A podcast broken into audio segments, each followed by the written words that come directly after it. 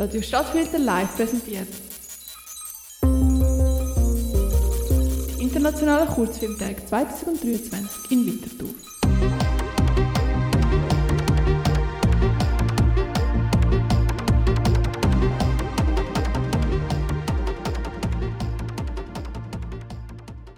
Mein Name ist Florian Sieber und wer sich jetzt wundert, heute gibt es keine Politur bei Radio Stadtfilter.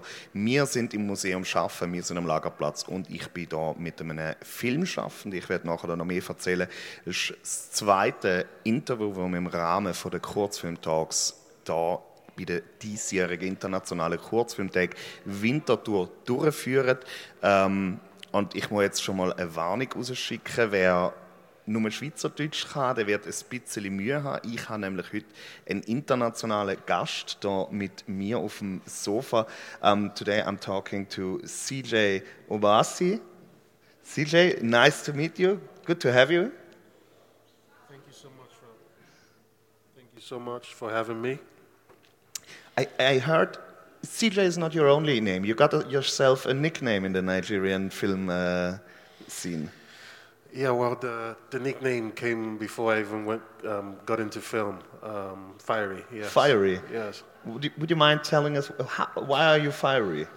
Well, there's the long and the short version. Which do you which one? Do you want? I, I would love to talk a lot uh, about Nigerian uh, new wave with you, so I think we go with the short one.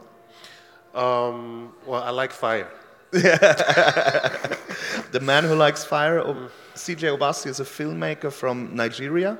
His uh, current movie, Mami Wata, is Nigeria's contribution to this year's Academy Awards, uh, aka the Oscars. Maybe before we start with the serious stuff, um, maybe we begin with a little round with questions to seek your roots when it comes to movies and to loosen up a little. If you could force your best friends to watch three movies, which one would, would they be? Um, okay. Um, the Seventh Seal by Ingmar Bergman. Um, just because it's so haunting, the imagery. Um, I would say Dreams by Akira Kurosawa. Um, it's one of the films that inspired me the most, and it really is a film that feels like a dream, just like the title. And um, I'll go with The Evil Dead um, by Sam Raimi. The Yeah. Evil Dead. Uh, Yeah. Nice. And if you could force your enemies to watch three movies, Um, you really want to give them a bad time. yes. um, jeez. Um, I guess I would go with um, a Serbian film. Um, that's the, that's the title of the film, a Serbian film. Oh, oh, yeah, oh, oh my God, yeah, I, Yeah, I've, yeah, I've read yeah. about that. Yeah. Um,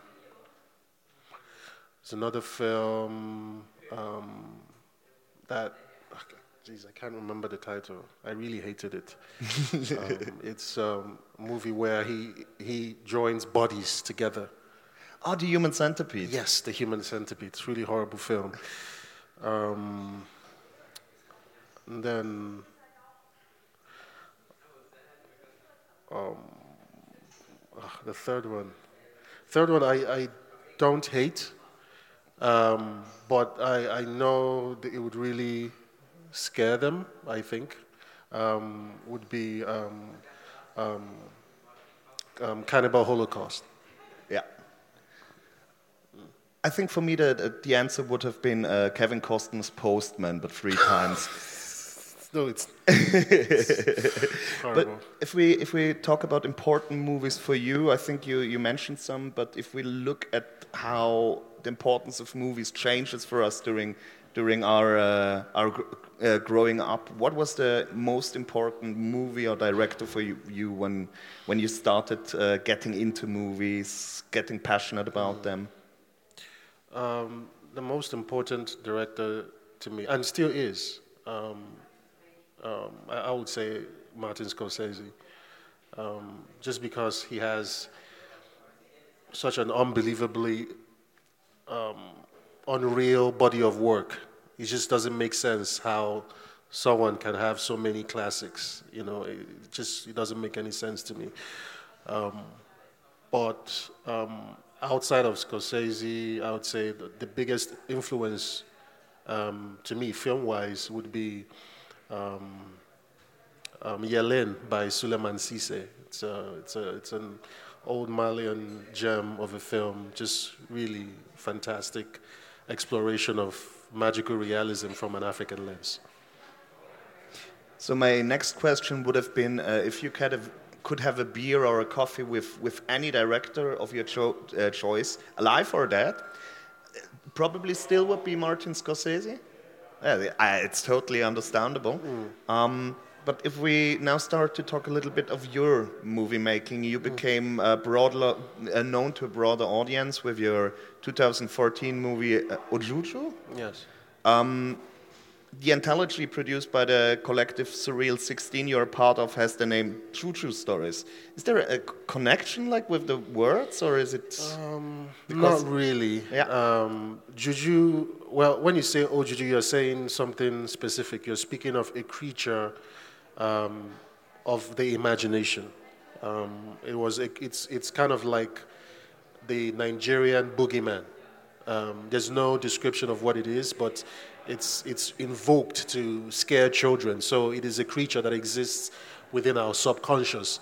But when you say juju, you are speaking of different kinds of things. You know, you're, you're speaking of religion, you're speaking of spirituality, you're speaking of culture, you're speaking of tradition, you're speaking of spells. Um, you know, it's, it's all these different ideas embody the, you know, the, the word juju. There's really no one definition for juju. But with a, like a supernatural yes. connotation yes, to it? Yes, absolutely. So, would you like to tell us a bit uh, about the three movies um, that are part of the anthology uh, that are shown later this evening? Um, yes, so Juju Stories um, is a feature anthology film that I made with the collective Surreal 16. Um, it's a collective I formed with two other like-minded filmmakers, um, Abba Makama and Michael Omonua, who is here in Winterthur. He's um, on the jury. Um, so we, we formed this collective in 2016 because we um, sort of like to show like an outside or another possibility outside of the mainstream Nollywood that everyone knows as far as Nigerian filmmaking is concerned. And we formed the collective because we wanted to show that Nigeria has a lot more to offer outside of this um, entity known as Nollywood. Um, and, you know, we, we, we were, you know, greatly inspired by many cinematic movements from the Nouvelle Vague to, you know, the Hong Kong New Wave to um, Dogma 95, even more specifically Dogma 95, because um, you know we felt that you know you know the filmmakers who formed, who created the Dogma 95, very much like us, you know they were they had hit a glass ceiling as far as you know what people expected of you know Danish cinema. And so they rebelled against that and, and created, you know, sort of like this um, rules or these guidelines that would guide and force people to pay attention to their work. Um, and so that's really what we did with Surreal 16. You know, we, you know, we, we created a manifesto, 16 manifesto, to say this is what we are going to do and, um, you know, pay attention to our work. And um, so seven years gone, you know, we have features under our belt, we have shorts. Um, now we have our own film festival um, to encourage, you know, art house filmmaking and, and you know, and you know, we are curating a program here in the festival, um, the Love and War program. Um, so you know, it's it's just a collective that we formed to keep pushing the envelope, but also to inspire, you know, people coming after that it's okay to be themselves and to you know to just go all out as far as you know diverse cinematic expressions you're making it really easy for me because the next thing I wanted to talk about is uh, the aesthetics of, of uh, Nigerian New Wave. Yeah. And uh, you mentioned uh, The Seventh Seal by Ingmar Bergman before. So when I, uh, I didn't I didn't quite make the connection with uh, Mami Wata. It kind of had a similar vibe to it after. Yeah, um, Like- aesthetically, it was hard to find references for Mami Wata. Um, in fact, there just wasn't any direct references. But in terms of inspiration, there are several, you know, movies that inspired me as far as the look of it or the inventiveness of it, the cinematography of it. And Seven Seal is definitely up there. Um, Seven Seal was a movie that I watched when I was really young. Um, I, I don't think I was even up to 10 years old when I watched it. And the thing is, for the longest time, I didn't even know it was a Swedish film. Because we watched it, um, I watched it on the local TV, um, and we watched an English dubbed version. So as a kid, I didn't know it was a Swedish film until, you know, much, you know, I was much older. But all I, all I remember was just the, the haunting images that stayed with me. You know, the image of, of, of death playing chess with this guy on the beach, or the image of the danse macabre, you know, dancing with, you know, with souls and entering the afterlife uh, in the horizon. You know, those images just stayed with me. And, you know, when I realized that I was going to be a filmmaker, I wanted to be able to invoke images that stayed with people in this way. And with Mami Wata, my film, um, you know, I felt that with black and white imagery, you can do that in a highly stylized way, but also um, in a way that sort of had political symbology behind it as well. I mean, it wouldn't make sense if unless, when you watch the movie, you will understand what I'm saying. But um, there's a lot of symbology in the black, within embedded within the black and white that we um, really used um, stylistically to push the envelopes. And if we make a direct comparison with what, what came before in, in Nigerian film, uh, the, there is a strong shift in aesthetics, isn't there? Like, uh, um, it seems like a lot happened since the 90s. Maybe just to uh, say some things about Nigerian film, it's I think the second most productive uh, movie industry in the world behind India. So there's. Uh, I think the first one is India, then uh, Nigeria, and then the USA.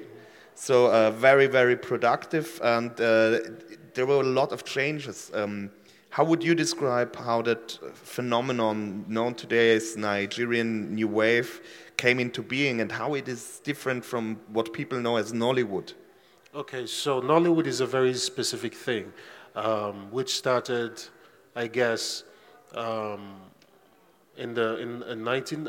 I mean, uh, if you really want to talk about the history of Nigerian filmmaking, you really have to start at the very beginning. And this um, started sometime in the 60s and the 70s, where a few filmmakers were were making films on celluloid. And this was not Nollywood. This was just like you know filmmakers. A lot of them were people who worked in theater, and they would um, basically make um, film versions of their plays, um, but it was recorded on celluloid. Um, and then after a while, um, I think sometime in the 80s, um, there was, you know, the economy tanked and people couldn't afford to make films on celluloid. So for the longest time, nobody was making films. And everything went to TV. So TV was really where people could tell stories. Um, and a lot of the TV was also like, you know, the, the same theater practitioners who went and, you know, made their plays for TV. Um, but after a while, somebody who was from that industry decided, you know, um, I could record my films, I could make films on VHS, you know, the same camera, um, but I would just, you know, put it on videotape on VHS. And um, a few people started to do that, but until one in particular made a film called Living in Bondage in 1992, that was the one that blew up. You know, it became a hugely commercial success. And, you know, it spawned several other people trying to replicate that. And, and, and that, you know, created like um, just a, a an entire boom of filmmakers who were shooting on VHS.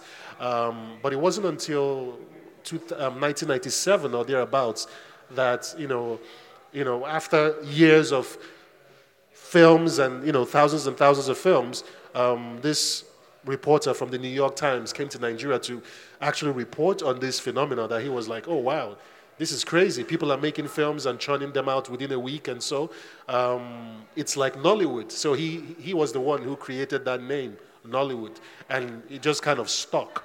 Um, but that Nollywood was given to um, a very specific kind of filmmaking that had a very specific kind of DNA and aesthetic. Um, and, and obviously now, um, it, you know, the industry runs with it. But I've always felt that that particular, just because of where it came from, um, it, it invokes a particular perception of what um, Nigerian film is or can be. And so myself and my collective, we've always rebelled against that name. Um, not because we particularly hate it, um, but just because we feel that it's limiting. And a country like Nigeria with over 200 million people, uh, there's so much more potential than just one kind of filmmaking. And so that's why we formed the collective. And, um, you know, we've been working outside of that tag. There has uh, been another rupture when it comes to uh, the way how movies are watched. You, you mentioned television, then came the VHS. Mm -hmm. And uh, as far as I uh, read, um, with, with the new Nigerian wave, new Nigerian uh, cinema movement, you, you got like a reorientation towards uh, cinema. Yeah, I mean, um, we, during the advent of, of Nollywood, um, VHS was it. And then after a while, it was VCDs. Um, but at some point, the, the marketers, the distributors felt like they could do things themselves, and so they took over production and started producing films themselves. And then what happened was um, there was a huge explosion of piracy, and the market simply died. Like, it, it's not as viable as it was then.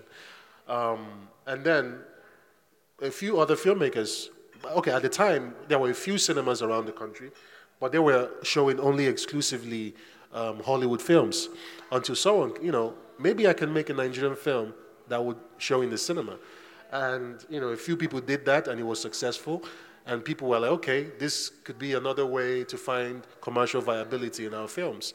And so that spawned a new era of what people consider to be new Nollywood, which was Nollywood films made for the cinema. Um, so that, that was the, I guess, what you would consider the second wave of Nollywood if we start talking a little bit more about the themes, about the subjects of the movies, um, of uh, at least what I found in, in, the last days when I researched about the new Nigerian wave movement, uh, Ojuju was about a zombie outbreak in, in Lagos. Um, in Mami Wata, we see a story about a water spirit with, with the same name. And uh, in the Juju stories, we have a strong emphasis on, on folklore, on sub- supernatural. Um, it seems as if there was a certain weakness for, for themes from, from like horror genre or. Yeah, uh, absolutely. I mean, it's, it's, that's how I got into film. I was introduced to cinema, um, and not just cinema, but stories in general, books, literature. I, um, I grew up reading everything from you know Lovecraft to C.S. Lewis, H.G. Wells, um, all of that. So and you know Stephen King. I always drew parallels from those worlds they created with our world. I just didn't see enough of you know my world on that level, on that scale. And so I knew that I wanted to do that. That's what I wanted to do. I wanted to do that. I wanted to, what's the version of Stephen King? I grew up in a small town like Maine, you know, like the stories of Maine in Stephen King books. I grew up in a small town just like that, you know, the kind of town where, you know, everyone knows everyone, but underneath the surface, that's where all the dark things happen. I grew up in a, in a town exactly like that. So I wanted to tell those kinds of stories as well because I could connect with them. Um, so I would say that's, for me personally, that was the appeal.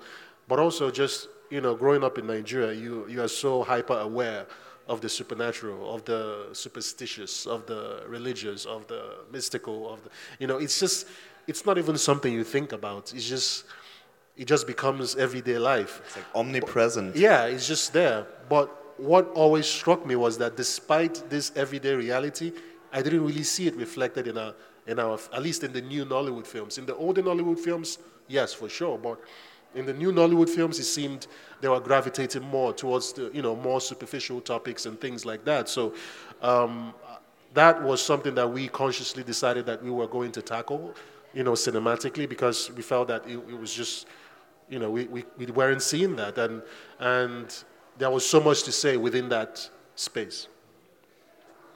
Uh, not only in your movies, but also uh, in the segment which was shown earlier today, Beyond Nollywood, um, one could discover, uh, yeah, the theme of Nigerian filmmakers exploring the supernatural, the mystical, the macabre. So is it uh, something which is it's like, is it like the genre to provo provo uh, if, if I'm being provocative? is it like the genre to go for a new Nigerian wave uh, filmmaker, or is it like uh, more of, of, a choice what movies are shown here in in uh, in the context of this festival? Yeah, I mean, there's several. I know there are like uh, three or four programs. Um, two of them are um, do tackle the supernatural.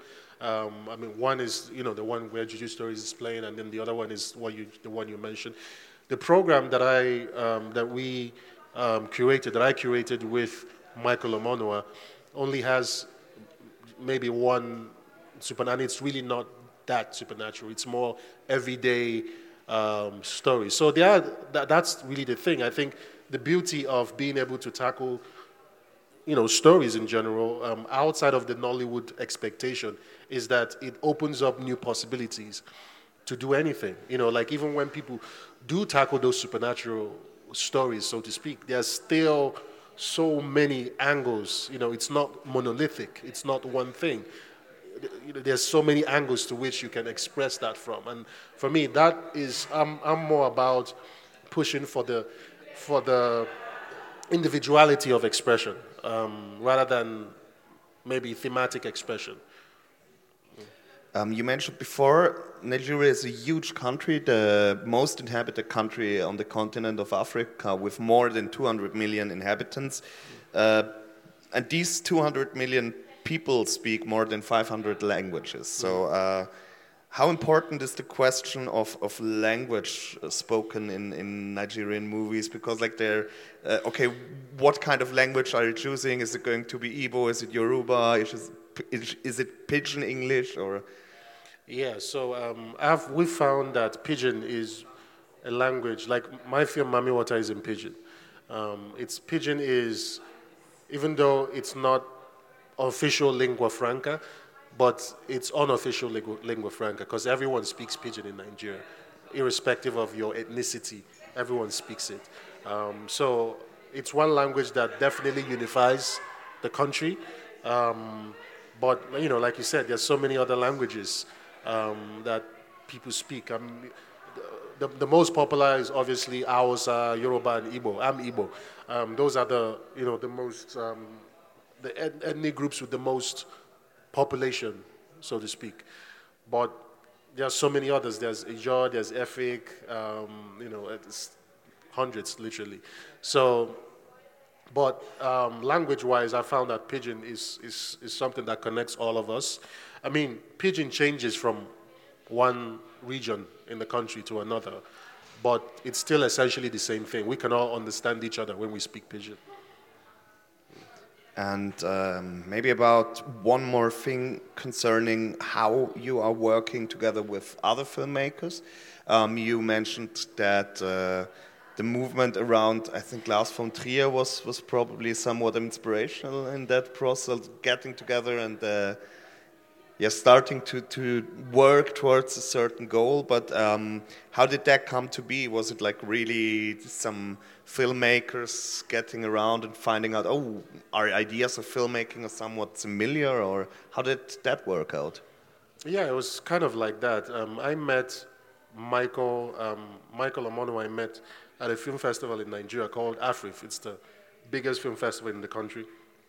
And we just immediately just liked each other's work. Um, and then with Abba, Abba, he saw, I think he saw a trailer of my first feature, Ojuju, and he liked it as well, and we became friends on Facebook. And so, because I had met Mike and now Abba, I was like, you know, the three of us, let's just meet and, you know, have a conversation. Because at this time, we're at, you know, I would say a unique point in our careers where we had started to do something and get a little bit of attention, but we didn't really know how to navigate the industry. And to be honest, like the doors of Nollywood were closed against us because we couldn't really fit in. So we had that meeting and, you know, just decided that, you know, we're going to form our own collective and do our own thing because there's strength in numbers. And, you know, that's how it came about, Surreal 16. And there's one more thing I would like to know. It always uh, seemed to me when, when I uh, started researching about, about uh, cinema in Nigeria in general and the new Nigerian wave uh, movement, there, there was some sort of rupture um, where you would get two contradictions in. Like one, the, the everyday life uh, in Nigeria, which is often linked to folklore, but also it seems like a modernization compared to, to Nollywood, like like bringing maybe folklore subjects, folklore themes, which are somewhat, I don't know, old, traditional, and and uh, showing them implicated like in an almost naturalistic way in, in a modern setting. So how how is this contradiction working between like folk tales about water spirits and, and modern cinema? Um, but it's, it's not a contradiction, at least not to me. Um, I see it as just the reality of our world. Um, if you come to Nigeria, for example, you're going to find everything, you know, that you can find anywhere else. You know, it's just there are several layers to to the, the society. You know, you're gonna you're going to find the rich, you're going to find the poor, you're going to find um, the religious, you're going to find the traditional, you're going to find all kinds of things. So, um, in in my cinema specifically, I want to show that nuance. I want to show that diversity as much as I can. Um, I mean, that's really that's really how I like to go go into that. Yeah. And I mean, after all, we're all living in a contradictory world. So Exactly. You know, um, yeah, and it's it's it, it's also nice to be able to explore dichotomy as well. I think with cinema. I think we're uh, almost nearing the end of the interview because uh, people need to go out to uh, go see the Juju Stories segment. I think it starts at 7 o'clock. Yes, seven. So, uh, people, let's go for it. Uh, but before that, uh, last questions for our listeners in. If they now really feel like the need uh, to get to know more about the cinematic art, arts in Africa in general, and Nigeria in particular, who should they check out now, except for uh, CJ Obasi and, um, of course, Michael Omonua, Abba Makama, yes, this the Surreal 16. Oh, there's a lot of interesting work. One, um, the ones uh, I really like. Um, there's a bunch of pro, um, f- film films from short films from Nigeria. I think they're all interesting, and um, and these guys are going to be the future. Um, so you should start from here, um, and then um, there's some interesting filmmakers doing work in, in, in the country as well. Um, um, there's a filmmaker, um, the Esiri brothers. Um, there's um, filmmakers like uh, Tolu Ajayi, Kenneth Gyang. There's a number of people that are doing some interesting work that I, that I really like. Well, thank you. I think we come to an end now. Uh, what I got to say for our listeners, und jetzt wechsle ich noch ganz schnell auf äh, Schweizerdeutsch. Thank you, CJ. Thank you for having me. Was jetzt als nächstes kommt, ist erstmal eine halbe Stunde Musikagogo, nachher die Violette Welle, das ist die feministische Sendung auf Radio Stadtfilter. Vom 7. bis am 8. dann nochmal vier Stunden Musikagogo. Und dann ist heute eigentlich schon vorbei. Und was ich euch noch gerne mit auf den Weg gehen äh, will, ist äh, mitgeben will, Geht doch noch Film schauen, geht doch noch heute am 7. Juju Stories schauen. I'm not sure, where is it? In the Cineplex? Cinemax, sehr gut. Äh, Cinemax beim Kesselhaus könnt ihr euch äh, ja, mit New Nigerian Wave auseinandersetzen und ich hoffe, ihr seid genauso pumped auf das wie ich. Jetzt gibt es noch Musik. Mein Name ist Florian Sieber und das ist der Kurzfilmtag vom Radio Stadtfilter an der internationalen Kurzfilmtag Winterthur. Gewesen.